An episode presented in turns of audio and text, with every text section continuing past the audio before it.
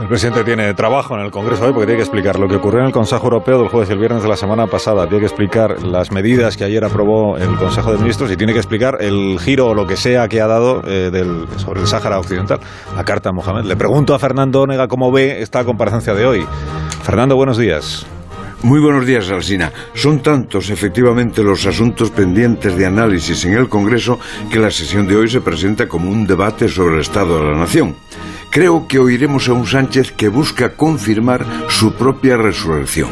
Hace una semana era un hombre hundido que presidía un gobierno agotado en una legislatura decaída.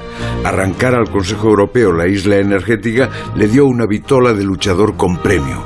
Por eso tenía tanta prisa para consolidar esa imagen y mantenerse en la cresta de la ola y se adelantó al Consejo de Ministros para comunicar las medidas. De paso, conseguía que la Carta del Rey de Marruecos fuese un incidente no olvidado, pero sí diluido ante algo de nombre tan pomposo como Plan Nacional de Respuesta a la Guerra.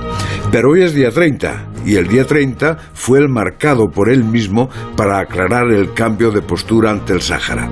Hoy vuelve a ser más presidente y el guion pone que tiene que hacerse el imprescindible, el hombre adecuado con el equipo conveniente para salvarnos a todos.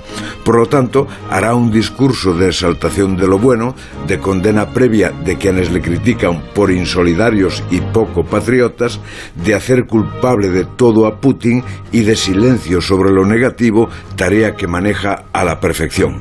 Lo veo salir del Pleno como hoy lo dibuja Tony Badgiori en su tira de la vanguardia.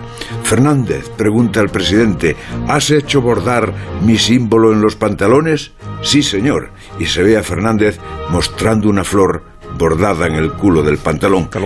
Con permiso de la inflación. Hasta luego. Adiós. Hasta luego, hasta las ocho y media.